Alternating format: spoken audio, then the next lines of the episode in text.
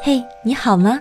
这里是听十万加，每天为你分享一篇公众号阅读量十万加的文章，了解朋友圈正在发生什么。今天分享的文章题为《你合租的苦，爱情公寓里的人全没吃过》，来自公众号思想聚焦，作者陶肯生。独自在外打拼闯荡的你，一定吃过租房子的苦。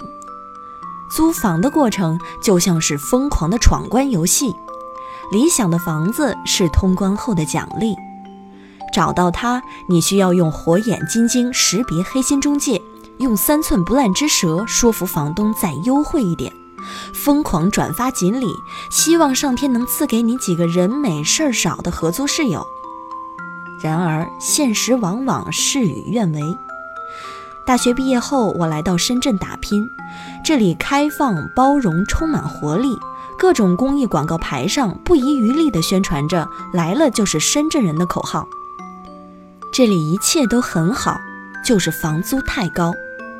我在离公司一小时车程的地方找了个小区房，房间不足十五平，月租二千四百，还要额外交百分之十的管理费。我对那个房间一见钟情，即便要花掉我当时工资的三分之一，也在所不辞。人白天努力拼搏的根由，不过是为了晚上能在一张舒适柔软的大床上安眠。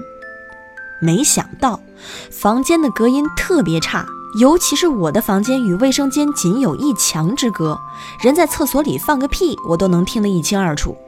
更糟糕的是，这几个室友个个是浴室歌霸，花洒一响，那里就成了他们的主场。白天还好，就当听现场演唱会了。可怕的是晚上，尤其是零点以后，经历了一整天的辛苦工作，洗澡的间隙成了他们宣泄压力的时候，动不动就来场夜半歌声。入住一个月，我就有些神经衰弱了。房间隔音差。都是单身狗，其实也还好，毕竟孤掌难鸣。但自从一个姑娘搬走后，改搬进来一对情侣，那才真是合租的噩梦。有回情侣中的女生和男朋友吵架了，两个人先是大声指责对方，接着把东西摔了一地，女生开始歇斯底里的大哭，男生又不时发出几声低吼。我坐在自己的房间床上，甚至能脑补出他懊恼地坐在那里抓头发的样子。除了隔音差，还有没人打扫卫生、占用公共卫生间时间过长、用完厨房没人收拾等等问题层出不穷。我跟朋友说，合租就像是买彩票，每个人都是抱着中大奖的预期去的，可结果往往以失望告终。好的室友是生活给你的奖励，差的室友则是自己的运气。在开启我的合租生涯前，我一直以为合租是件很美好的事儿，毕竟是被《爱情公寓》伴随着长大的。曾看过一句话说，《爱情公寓》里描绘了最好的生活状态，那就是和最好的朋友住一起，最爱的人住对面。《爱情公寓》大概是每个人心中最佳的合租理想状态，那里有友情与爱情。张伟为了给吕子乔背黑锅。被注册了侮辱人格的同名网站，曾小贤为了保护唐悠悠得罪陈主任无法升职，秦雨墨为了揭穿胡一菲男友移情别恋，不惜自己喝个烂醉当众失态，胡一菲为了保护曾小贤一个人痛扁彪形大汉，唐悠悠则为了帮陈美嘉赔婚纱刷爆了十几张信用卡。爱情公寓里虽然免不了相处中的争吵与摩擦，但每个人对待朋友都那么真实与坦诚。我无数次和朋友梦想着，将来我们也能住进一栋爱情公寓，最好的朋友在一起，最爱的人在对面，大家仍然可以像上学时一样朝夕相处，能够一同欢笑，分担忧愁，消极时相互鼓励，互相打气。开心时也能够一同庆祝，永不分离。那时我们还太年轻，不懂得未来道路漫长，所有关于生活的美好想象都来自电视剧中的故事情节。直到大学后各奔东西，为了理想或者生活，分散到不同的城市打拼。距离原因无法时常聚在一起，却也会在微信群组里每天共享自己的生活状态，以及吐槽合租中的种种问题。吐槽过后，免不了感慨一句：“要是你和我住在一起多好，肯定不会有这些问题。”朋友，永远是生活苦难的避风港。我曾经看过一个帖子，楼主讲他大学毕业那年和另外三个最好的朋友一起到上海打拼。那时他们的工资都很低，住不起很贵的房租，就四个人挤在一个房间里，只有两张床，翻个身都怕压到对方。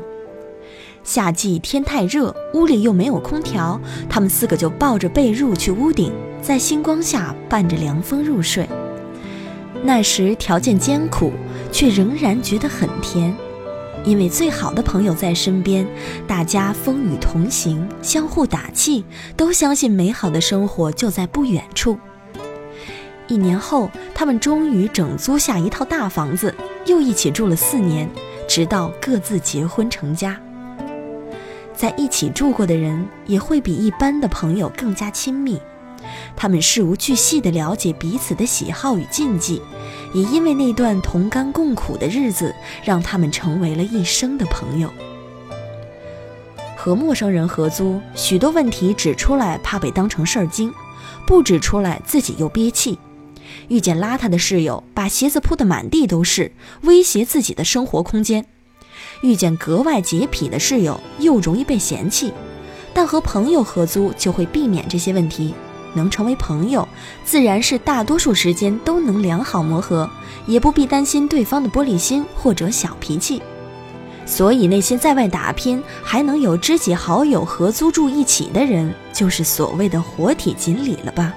真的超让人羡慕。这样看，《爱情公寓》里的男男女女，个个都算是活体锦鲤了。同样是看一部剧，小时候和长大后。感受到的是两种截然不同的心境。小时候把《爱情公寓》当成喜剧看，一群脑洞很大、性格很二的年轻人，你永远不知道他们会搞出什么幺蛾子。长大后看《爱情公寓》却那么浪漫，这里有像亲人的朋友，像朋友的爱人，有肝胆相照的友情，有犹豫不定却又坚守如一的爱情。自《爱情公寓》开播，快过去十年了。当年不知愁滋味的少年，也到了《爱情公寓》里主角们的年纪。电视剧中的喜怒哀乐被逐一品尝。《爱情公寓》很现实，因为当年主角们遇见过的问题，我们在成长的过程里也都遇见了。《爱情公寓》又很浪漫，因为他们都是幸运儿，爱人和朋友都住在一起。陪在身边。十年里，《爱情公寓》中的角色其实也在改变。过去讨厌上班的陈美嘉，后来还是在宠物店找了一份工作。曾经丧比咸鱼难翻身的张伟，也在努力考律师证。《爱情公寓》的真实在于，即便居住在一起的设定很梦幻，但里面的每个人都是能对照到我们身上的普通人。如果不上班也能过得很好，谁不愿意像陈美嘉那样任性？但陈美嘉最后也拥有了一份工作，并在工作的过程中找到自我价值，以及尊重契约精神和使命感。我们也会在人生遇见艰难坎坷的时候想要放弃。咸鱼再怎么翻身，不都是咸鱼吗？比如张伟迟迟拿不到律师执照，但他依然很努力。即便世界抡我以重锤，我依然要顽强地挺住。十年间，发生了太多的事，幸运或者不幸，顺利或者坎坷，得到或者失去。爱情公寓里的他们在成长，在改变，仍与现实争斗或妥协。